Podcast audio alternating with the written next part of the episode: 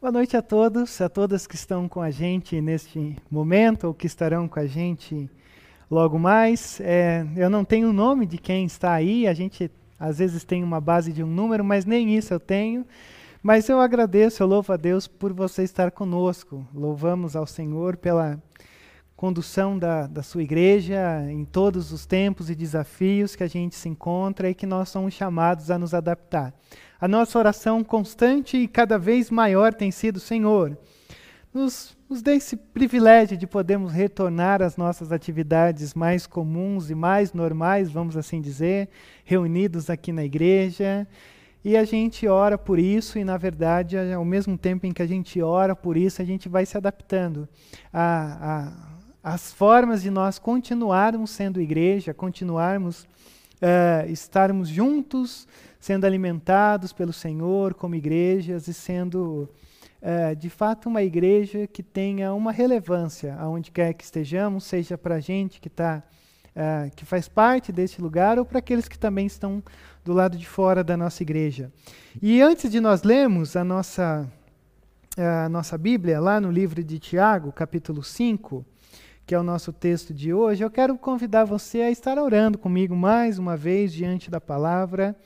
E embora você esteja talvez no conforto do seu lar, uh, na mesa, no sofá, uh, não, não deixe com que isso interfira ou não deixe com que isso diminua a excelência e a graça de nós estarmos diante da palavra do Senhor, que fala e que ilumina quem somos os nossos corações. Por isso, vamos orar, buscar ao Senhor. Pai, nós o louvamos, louvamos pela oportunidade de estarmos aqui, louvamos em reconhecimento de que a nossa semana uh, foi extremamente graciada por Ti, por isso começamos esse, esse dia uh, já diante do Senhor e agora reunidos como a Tua igreja. E diante da Tua palavra, a nossa oração nessa noite, a nossa oração neste momento, é que sejamos conduzidos pela mesma, é que o Senhor fale ao nosso coração e o mesmo Espírito que inspirou homens para que uh, registrassem aqui uh, os teus feitos e as tuas vontades, ó Pai, seja o mesmo Espírito que nos conduza por essas verdades e nos conquiste através dessas verdades. Assim oramos. Em nome de Cristo, nosso Senhor e Salvador. Amém, Deus. Amém. Tenho pensado muito sobre uma espiritualidade nesse tempo de pandemia. Na verdade, grande parte das igrejas tem pensado nisso. E hoje eu gostaria de pensar com você uh, em Tiago capítulo 5. Tiago capítulo 5, nós faremos o texto a partir do verso 7. E faremos do 7 até o número 12. Então, Tiago, carta de Tiago, capítulo 5, lá no finalzinho da sua Bíblia, verso 7 ao 12, diz assim o nosso texto: Portanto, irmãos, pacientes até a vinda do Senhor. Vejam como o agricultor aguarda que a terra produza a preciosa colheita e como espera com paciência até virem as chuvas do outono e da primavera.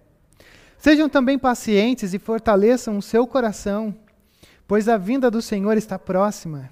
Irmãos, não se queixem uns dos outros para que não sejam julgados. O juiz já está à portas. Irmãos, tenham os profetas que falaram em nome do Senhor como exemplo de paciência do sofrimento. E como vocês sabem, nós consideramos felizes aqueles que mostraram perseverança.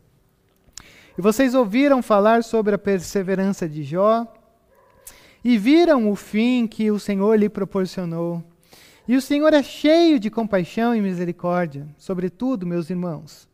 Não jurem nem pelo céu, nem pela terra, nem por qualquer outra coisa. Seja o sim de vocês sim e o não, não, para que não caiam em condenação. Eu olhava para esse texto nessa semana e já há algum tempo eu tenho uh, encontrado encorajamento nessa, nessas palavras de Tiago, no capítulo 5. Uh, e uma das coisas que eu achei interessante sobre esse texto é, é o encorajamento que ele nos traz diante de alguns dilemas que muitas vezes são superados na nossa vida, mas alguns dilemas que também não são superados na nossa vida. Porque dentro da perspectiva de Tiago, uh, a gente tem algo uh, extremamente interessante aqui, que se chama, ou que a gente se resume em uma simples palavra que talvez seja uma das palavras mais fora de pensamento e contexto da nossa época: paciência. Paciência uh, diante de tantos dilemas que a gente vive, paciência num mundo onde a gente, por exemplo, uh, consegue tudo em um clique, em alguns minutos de espera ou alguns dias de espera. Paciência mesmo diante de uma cultura, de uma realidade que nós a todo momento somos convidados a não esperar. Só que para pensar nisso, é, eu também considerava essa semana, lendo alguns livros de história e também ouvindo uma música da, da banda ABBA, é, talvez você já tenha ouvido falar da batalha de Waterloo. E, e, essa, e essa batalha de Waterloo, ela aconteceu no dia 18 de junho de 1815, quando foi é, é, é, considerada a batalha que derrotou Napoleão Bonaparte. E essa batalha é interessante porque uh, Napoleão estava frente às suas conquistas e a, a, a, a forma como essa batalha se deu, ela é interessante num sentido de que havia uma força britânica lutando contra o exército de Napoleão, comandada pelo Duque de Wellington, e, e a, a, tarefa, ou a força-tarefa desse exército, comandada pelo Duque de Wellington, era muito simples. Olha, nós somos um exército de veteranos, nós não conseguiremos lutar contra o império ou o exército de Napoleão. Então, a nossa estratégia é muito simples. Nós ficaremos uh, em fogo cruzado na linha de frente suportando o ataque inimigo do exército de Napoleão até o momento em que uh, a força prussiana, comandada por um homem que eu jamais me atreveria a tentar dizer o nome, talvez o, o, o sobrenome seria Bush, até que esse homem, com o seu exército, uh, pegaria o exército de Napoleão Bonaparte de surpresa e o mataria, ou destruiria todo esse exército. E de fato isso aconteceu. E o que me chama a atenção nessa batalha de, de Waterloo é que a coisa é muito simples. Uh, um exército de Duque de Wellington fica no fogo cruzado, quase mortos, quase é, é, derrotados pelo exército é, de Napoleão Bonaparte, até que esse outro exército, depois de horas, chegaria, atacaria uh, o exército de Napoleão e eles venceriam a guerra. Quando eu fiquei refletindo sobre isso, eu achei extremamente interessante, porque essa é uma das únicas guerras da história humana em que por cinco horas você estava aparentemente vencido, só que quando a guerra bate sete horas, Aqueles que aparentemente pareciam vencidos eram os vencedores. E qual que era a grande estratégia para vencer Napoleão Bonaparte e o seu exército?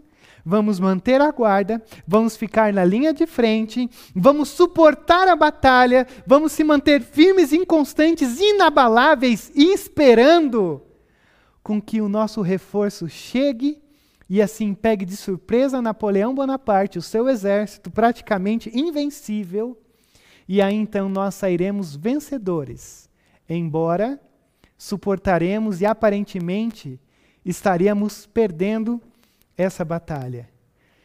Então, aquele exército na linha de frente, ele tinha uma única função: suportar todo o ataque e concentrando ou extremamente concentrados, aguardando aquele exército que viria para que vencesse Napoleão na parte do seu exército. E quando eu li essa história e quando eu ouvi a música do ABBA que fala sobre isso, eu falei assim: meu Deus, isso daqui é, é, é muito o que a nossa vida representa aqui nessa terra. É muito aquilo que Tiago fala no capítulo 5. Na verdade, a, o livro de Tiago, ele tem uma teologia, vamos assim colocar, que, que é muito real para um momento que a gente vive. Porque dentro da teologia de Tiago, é, primeiro que a carta de Tiago ela é extremamente prática para nós. Ela trata de cristãos que estavam sendo dispersos pelas regiões uh, de todos os lugares daquela terra, uh, os judeus os, os, os, os, israelitas que criam em Cristo, que faziam parte da igreja, são os primeiros leitores dessa carta. E aí Tiago escreve para eles dizendo: Olha, vocês foram dispersos, vocês estão pelas regiões. Vocês têm sofrido, vocês têm sido perseguidos, uh, os poderosos aparentemente estão prevalecendo contra vocês. Mas deixa eu escrever algumas coisas importantes para vocês. Por exemplo, aprendam a se gloriar no meio das crises. Por quê? Aprendam a se gloriar no meio da, das crises, porque as crises produzem perseverança. E a perseverança produz pessoas maduras e íntegras, pessoas que aprendem a viver com sabedoria, pessoas que aprendem a lidar com o seu próximo, pessoas que aprendem a ter uma fé que se move, que, que, que caminha rumo ao crescimento. Pessoas em crise aprendem a viver, por exemplo, de, de uma consideração de domínio da língua. Pessoas em crise amadurecem ao ponto de que aprendem a se relacionar com aqueles que estão ao redor. E pessoas em crise aprendem que o hoje ou o amanhã encontram-se em Deus. Esse é o resumo do livro de Tiago. Só que quando a gente entra no capítulo 5, o capítulo 5 é como se Tiago estivesse fechando o pensamento do capítulo 1.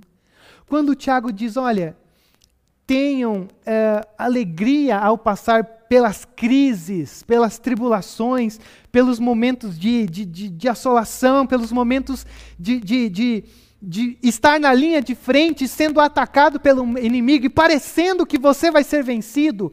Tenha alegria quando você se encontra nessa posição. Por quê? Porque diante dessas crises, a gente aprende que nós estamos vivendo no meio da história.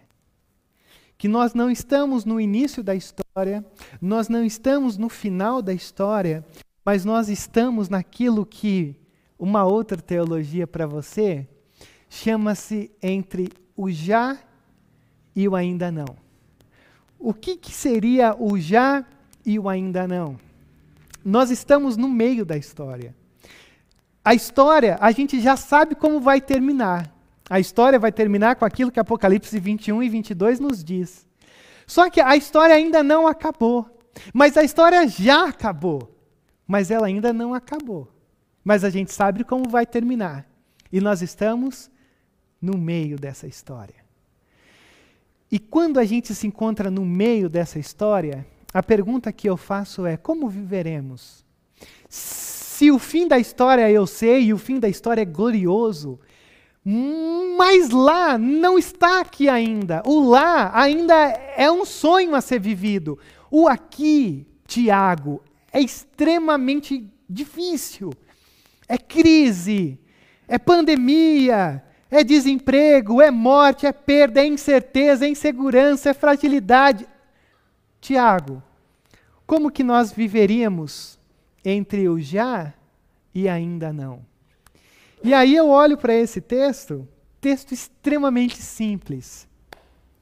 E eu percebo que Tiago, ele toca num ponto da nossa alma, quando ele já começa dizendo assim: Portanto, irmãos, sejam pacientes até a vinda do Senhor. Sejam pacientes até que o já se torne uma realidade. Sejam pacientes até que nós sairemos do meio da história e entraremos no fim barra eternidade da história. Só que o nosso problema, ou pelo menos o meu problema esta noite diante desse texto, é essa palavrinha que Tiago usa. Sejam pacientes. E aí eu confesso a vocês a minha nobre alegria de que essa semana eu tive a oportunidade de estar por seis horas com uma criança no meu carro, porque geralmente a gente sempre usa essa ilustração, só que assim, é, da minha parte, ela era muito falsificada, vamos assim dizer. Porque eu só ouvia falar de coisas como essa. Só que essa semana eu tive a oportunidade de viajar seis horas com o meu sobrinho dentro do carro, e aí eu falei assim: é isso. Por que, que eu estou querendo dizer? Quando você sai de uma cidade e você vai para uma outra cidade, com seis horas de duração de viagem dentro de um carro, aonde a internet quase não pega, uh, para uma criança, é um dos episódios talvez mais dramáticos da vida. É a batalha de Waterloo dessa criança. Porque eu só contei até a terceira vez que ele perguntou assim: tio, já está chegando? E assim, não fazia nem meia hora que a gente tinha saído. A segunda vez foi mais ou menos uns 15 minutos depois da primeira pergunta. Depois caiu no sono, demorou mais uma hora e aí ele falou assim: tio, tá chegando? Eu falei: não, ainda falta quatro horas. Ah, então dá tempo de dar mais uma dormidinha. Dá, pode dar mais uma. Aí acordou tio, já está chegando? E eu falei, não, mas está mais perto. E eu fiquei tão feliz com essa experiência, porque eu falei assim, agora sim eu tenho, eu tenho é, a, a base real de experiência da minha vida, porque crianças, a todo momento dentro do tédio de uma viagem, dentro de um carro, quase sem internet, vive essa coisa do já está chegando. E que se crianças são assim, nós somos ainda mais. Eu não sei você, mas não existe paciência no meu vocabulário. Não existe paciência na minha vida. Quando eu, por exemplo, me encontro em um momento de aparente paciência e espera, ah, para mim é um dos momentos mais depressivos da minha vida, porque se eu estou na fila de um mercado, principalmente quando eu vou num mercado aqui próximo, e um mercado que costumeiramente está extremamente lotado, com filas de 40 minutos, e quando eu decido ir nesse mercado, porque é quase um alto sacrifício ou uma automutilação ir para um mercado que você tem que ficar 40 minutos na fila, a primeira coisa que eu faço é, é, é bato a mão no bolso e diz o celular está aqui. Porque ficar esperando numa fila de mercado sem nada para fazer é um tipo, já está chegando? Já está chegando a minha vez? E aí eu começo a olhar o carrinho da frente e falo, vai demorar muito. Se o celular não está no bolso, aquele momento de espera é o momento de maior perda de tempo da vida, porque você não está fazendo nada. Você não tem nada para fazer, você só está ali esperando. Porque a gente aprendeu, ou a gente tem sido desafiado a pensar, que esperar é praticamente perder tempo. Esperar num mundo e numa cultura como a nossa é desperdiçar tempo. E quando eu digo esperar, eu parto de um pressuposto de que Tiago está dizendo esperar faz parte do já e ainda não. Mas o grande problema de esperar é que Tiago vem e diz: sejam pacientes no momento da espera, da consumação de todas as coisas. Por isso que quando ele diz sejam pacientes, o que que Tiago está nos dizendo? Cultivem, guardem, marquem, embasem a mente de vocês com, com uma experiência de que vocês estão aguardando ansiosamente o já acontecer. Que vocês foquem nisso, porque assim, é, é, por mais que não pareça que as coisas estão acontecendo, por mais que pareça que você está perdendo tempo, mas foque tudo que você tem neste momento. Pacientemente. E aí, quando eu olho para isso, eu, eu percebo algumas coisas. Eu percebo algumas coisas como esperar talvez seja o trabalho mais difícil da esperança. Esperar seja o maior desafio que a gente tem quando se trata de viver a vida. E por que que esperar é tão difícil? Porque quando a gente se encontra numa circunstância de espera, a gente muitas vezes se encontra bombardeado por todo tipo de coisa que está ao nosso redor e que foge do nosso controle de tomar ou ter domínio sobre aquilo. E aí, para ficar mais simples para você entender, Tiago ele vai dar três ilustrações aqui do porquê esperar não significa perder tempo, como a nossa cultura diz. E olha só que interessante, o primeiro, o primeiro exemplo que ele nos dá de uma razão por que nós precisamos esperar ou ter paciência. O verso 7 diz assim: uh, Vejam como o agricultor aguarda que a terra produza preciosa colheita e como espera com paciência até virem as chuvas do outono e da primavera. Sejam também pacientes e fortaleçam o coração, pois a vinda do Senhor está próxima. Tiago usa um exemplo aqui muito simples e muito fácil, pelo menos para eu entender, diante de uma cidade chamada Pedrinhas Paulista que eu venho, pautada pela lavoura, pelos agricultores, pela será que chove não chove, quando a gente, quando que a gente planta, o que planta, será que dá, será que não vai dar? Meu Deus, tem que chover em 30 dias, senão eu vou perder toda a colheita. E a gente tem uma figura e uma imagem aqui muito simples de um agricultor que faz todo o trabalho de uma terra, que, que faz toda a parte preparatória da terra, que planta. E aí chega no momento que ele percebe que assim. é, eu não posso fazer mais nada.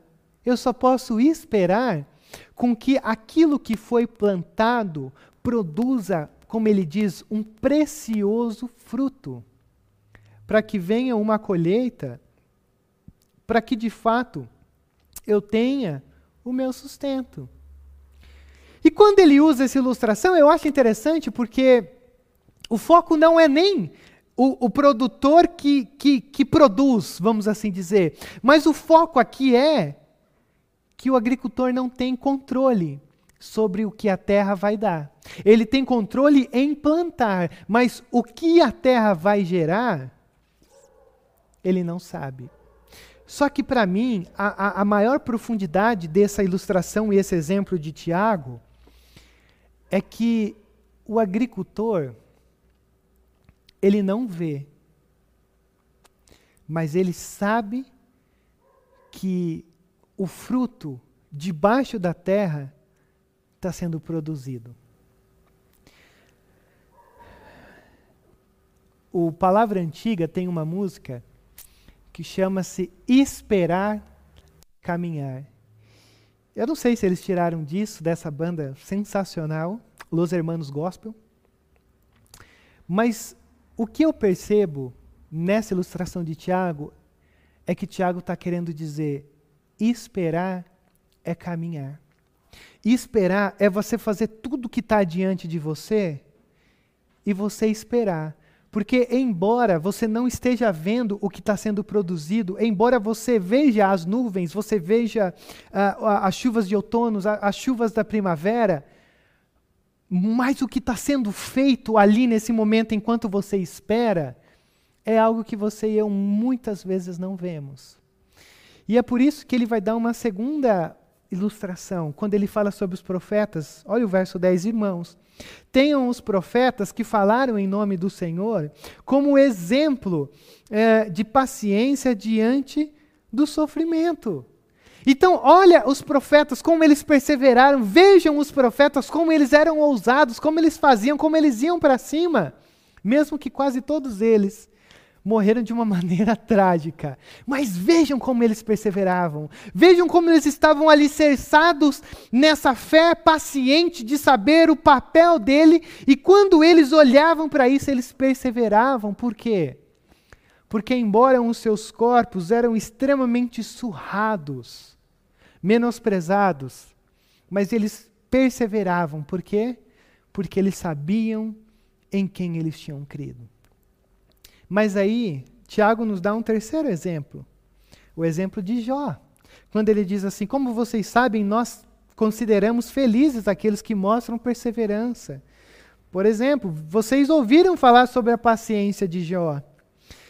e viram como no final da história o que Deus proporcionou. Vocês viram, por exemplo, o Senhor é cheio de compaixão e misericórdia com Jó. Agora não perceba ou não entenda ou desmistifique esse mito de que Jó é esse cara que ficou assim, sofrendo, perdendo tudo que tinha e, e ficou de braço cruzado dizendo assim: É, Senhor, eu estou aqui, eu estou triste, mas assim, eu estou bem. É, leia o livro de Jó e veja que Jó ele tem esse perfil de ser alguém que, mesmo sendo provado, ele questiona a Deus, ele argumenta, ele procura, ele vive, ele experimenta a vida, mesmo diante da dor. E para mim, Tiago está nos dando esse exemplo, porque Tiago sabe que, mesmo diante do sofrimento de Jó e da paciência que ele teve, mas não uma paciência passiva, mas uma paciência ativa do tipo: Deus, o que está acontecendo? No final da história de Jó, ele diz assim: Os meus olhos hoje contemplam um Deus que apenas eu ouvia falar. Então Jó foi alguém que tornou-se maduro na sua forma de se relacionar com Deus. Então, por que que Tiago nos fala sobre paciência? Porque geralmente é na paciência que você e eu amadurecemos. Mesmo que a gente não perceba, por isso que ele nos chama a perseverar, porque não vendo, perseverando, nós amadurecemos. Mas é muito simples pensar nisso. Talvez o nosso grande problema é, é saber lidar como, com aquele exército que, mesmo na linha de frente, sendo bombardeado e quase derrotado, aguardando a espera de um outro exército que derrotasse Napoleão. O que Tiago está fazendo aqui diante de nós é que Tiago sabe que você e eu, a gente não amadurece da noite para o dia. Tiago sabe que você e eu não crescemos em uma hora de culto, uma hora e meia de culto. Tiago sabe, e, e, e todo mundo sabe, na verdade, que ninguém amadurece de uma maneira automática. Infelizmente, você e eu só amadurecemos de uma maneira real quando nós passamos pelas maiores crises da nossa vida. Quando nós passamos pelas maiores angústias e tristezas e no vale da escuridão, no vale da sombra da morte. E aí Tiago está dizendo assim: olha, quando você encontrar-se nesse momento, o que você precisa fazer, primeiro, é não desperdiçar o sofrimento que Deus tem permitido para você, mas num segundo momento, Tiago preocupa-se com o nosso coração, porque é o nosso coração que precisa ser cuidado. Por isso que Tiago diz: você precisa de um horizonte. Você precisa enxergar algo que vai além do que a paciência que você está sendo chamado a exercer faça sentido para você. Então veja o que Deus está fazendo, veja que esperar é sobre o que você se tornará enquanto espera. Paciência, espera, tem esse significado. Não é perder tempo, não é gastar tempo, mas é nesse momento da nossa vida que a gente vai sendo transformado em algo que nos amadurece na forma de nos relacionar com esse Deus. Só que só que Tiago diz algo importante aí, que eu quero voltar com você. Quando ele nos dá esses exemplos, ele diz assim no verso 8: Sejam também pacientes e fortaleçam o coração. E quando Tiago usa esse termo fortaleçam o coração, ele sabe que nesses momentos de turbulência, nesses momentos de crise, geralmente nós somos provados a desistir de tudo e a não enxergar o horizonte pelo que a graça de Deus tem sido derramada sobre nós para sermos algo que o Senhor espera que sejamos. Então, quando Tiago diz cuidem do coração ou, ou, ou é, é, fortaleçam o seu coração, o que Tiago, na verdade, está fazendo é dizendo que a nossa batalha de Waterloo ela acontece no nosso interior. não se trata apenas de uma resistência física diante dos bombardeios da vida, dos ataques inimigos, de tanta coisa que nos rodeia, mas o grande problema meu e seu, ele acontece dentro do nosso coração. E aí a minha palavra hoje, nessa simplicidade, gira em torno disso. Como se encontra o seu coração diante da sua batalha de Waterloo? Quando você se encontra com algo aparentemente mais forte que você, e você está ali mantendo guarda, mas você sabe que se o exército apoiador não chegar logo, você vai morrer. E aí a minha pergunta é: como que está o seu coração dentro da, do quadro da sua vida, mas dentro também desse período de pandemia? Porque esse período de pandemia é uma baita oportunidade que Deus tem nos dado de nós deixarmos de ter Deus como um conceito e passarmos a ter um Deus pessoal na nossa vida. Rodrigo, como como vencer uma batalha do coração? Você não tem aqui no nosso texto uma, uma forma clara de, de, de uma compreensão de como vencermos essa batalha. Mas eu diria para você que há pelo menos três coisas que a gente precisa ter em mente para vencer essa batalha do nosso coração, de simplesmente desistir da vida nos momentos de, maior crise, de maiores crises. Primeiro, a gente precisa mergulhar o nosso coração nas promessas de Deus. A gente precisa fazer como Abraão, que mesmo tendo uh, uma promessa de que você terá um filho, embora ele fez um monte de bobagem, mas ele saiu da sua terra e foi rumo à terra de Canaã, mergulhado nessa promessa de Deus. Mesmo que tudo ao redor mostrasse para ele que talvez era impossível e extremamente improvável que ele tivesse uns filhos. Mas também a gente precisa lembrar da graça de Deus na nossa vida, de que se até aqui ele tem me sustentado e guardado, ele não vai deixar de fazer isso agora. Porque ele disse que estaria conosco todos os dias da nossa vida.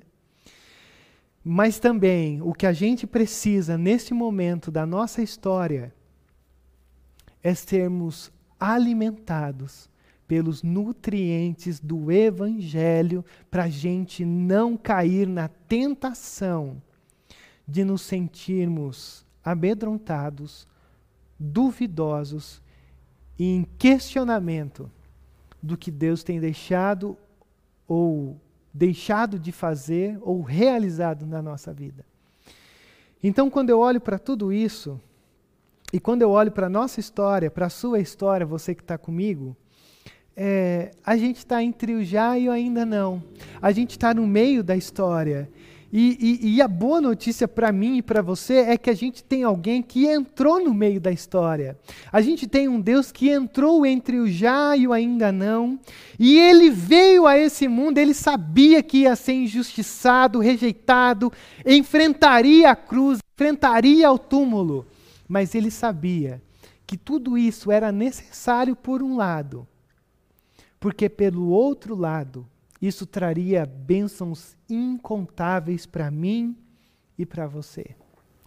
Então nós vivemos entre o já e o ainda não, mas nós temos um Deus que entrou nessa história e que diz assim: Eu estarei com vocês todos os dias da sua vida. Só que a última coisa que eu queria que você percebesse comigo aqui, e eu preciso ser muito real com você, mas extremamente cuidadoso. Porque quando eu olho para esse esse campo teológico da volta de Cristo, que é o que a gente está dizendo ou tratando aqui nessa, nessa pequena reflexão, para mim a volta de Cristo ela tem um, um fundamento maior. Porque acredito eu que existem situações na nossa vida que não são passageiras. Existem situações na nossa vida que não são momentâneas. Existem situações ou existirão situações que são irreversíveis, situações que são incontroláveis, situações que são irrevogáveis, situações que você pode fazer o que for, pode orar o quanto for, e que você vai ter que carregar a vida inteira. Então, a minha palavra para você a partir desse texto é que quando eu olho muitas vezes a vinda de Cristo dentro da palavra de Deus, nessa promessa, talvez seja a última resposta que você precisa ouvir para você conseguir enfrentar algumas crises que não são passageiras, mas que você terá que carregar para sempre. Porque sair de uma pandemia, provavelmente a gente vai conseguir. Mas existem muitas batalhas que talvez a gente será vencidos e carregaremos essa derrota a vida inteira. E muitas vezes a gente não vai saber lidar com isso. E para mim, Tiago está dizendo para essas pessoas também que existe um horizonte. Porque quando a gente foca no aqui, no agora e naquilo que, que tira o nosso ânimo, a gente está completamente perdidos. Mas o que Tiago faz é nos dizer assim: olha, pode ter coisas passageiras, pode ter coisas que serão carregadas até o fim, mas aprenda uma coisa muito simples. No final, tudo ficará bem. Então, o meu convite para você nessa noite é um convite de você ouvir a canção do triunfo de você ouvir a canção de que a vitória já é nossa em Cristo Jesus. Uh, me entenda bem, não a vitória de todas as coisas que você vive agora, mas a gente sabe como vai terminar essa história. A gente sabe que nós somos os vitoriosos. Nós sabemos que nós somos aqueles que, pela cruz e a ressurreição de Jesus, estaremos com Ele numa glória eterna. E seja crises passageiras, sejam crises uh, carregadas até o final da nossa história. Tudo isso será vencido quando o já se tornar uma realidade do hoje e nós entrarmos na eternidade. Por isso que eu quero, nesse momento, orar com você. Eu quero orar com você nesse sentido. Uh, muitas pessoas estão completamente afetadas diante de tantas coisas que a gente está passando, que a gente está sujeito. Uh, Existem algumas certezas, algumas incertezas, mas a grande questão que fica para nós é que o Senhor nos chama a, a olharmos além de toda, de toda a névoa, de tudo aquilo que possa tirar a calmaria do nosso coração. E que a gente fortaleça os nossos corações nessa promessa de um Cristo que retornará, enxugando as nossas lágrimas e nos carregando para uma eternidade de glória e sustento eterno ao lado da Igreja de Deus e junto de um Deus que se tornará visível aos nossos olhos uh, em cada centímetro quadrado do céu. Vamos, vamos orar? Pai, diante da tua palavra, diante do Senhor, o Senhor conhece os nossos corações, ó Pai sabes as batalhas que são travadas, sabe o quanto de desesperança experimentamos, sabe o quanto de, de esperança precisamos, ó Deus. Mas nós te pedimos,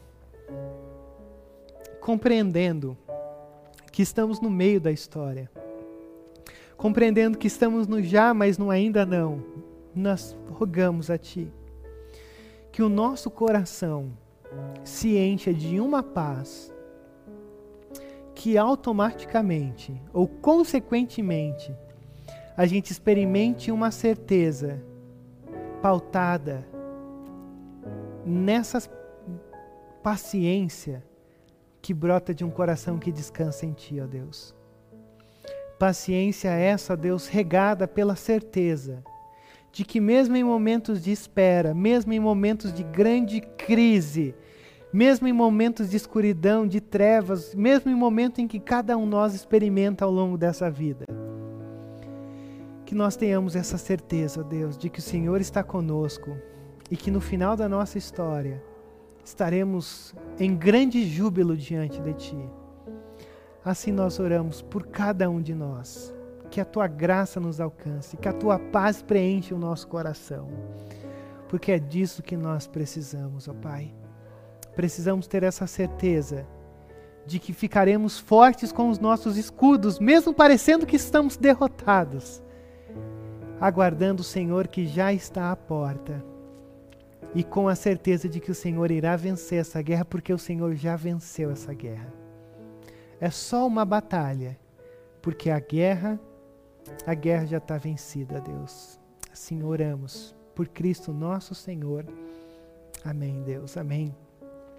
Eu quero convidar o pessoal para a gente cantar mais uma, uma canção que irá nos falar sobre isso. Não é a canção do ABBA, mas é uma canção que vai nos falar sobre essa espera que nós temos da vinda do Senhor Jesus.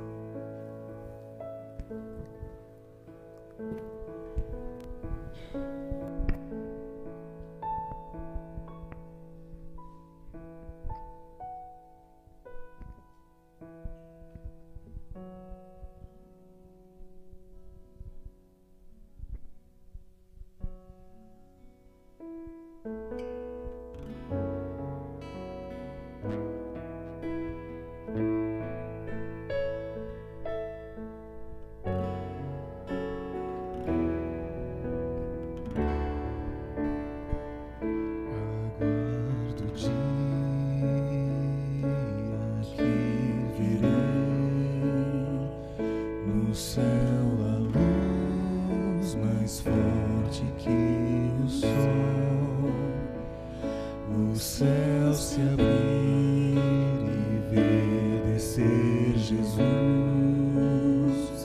em majestade, força e poder, tristeza e choro.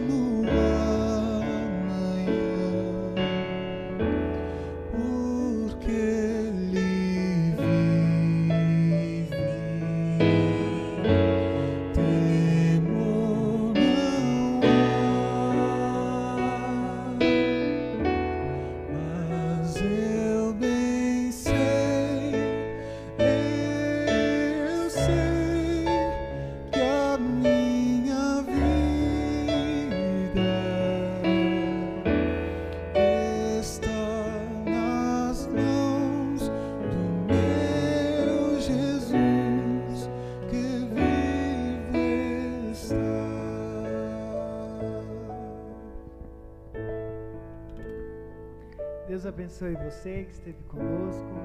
Que Deus derrame da sua graça sobre, sobre você, onde quer que você esteja. Nós oramos para que você tenha uma semana abençoada, guardada no seu poder. E assim vamos seguindo juntos e eh, em gratidão, pacientes nessa espera do que o Senhor nos prometeu, um retorno. E por vivermos nele, podemos saber que o amanhã já pertence ao Senhor vivemos nessa, nessa verdade. Deus abençoe você e obrigado por ter estado com a gente.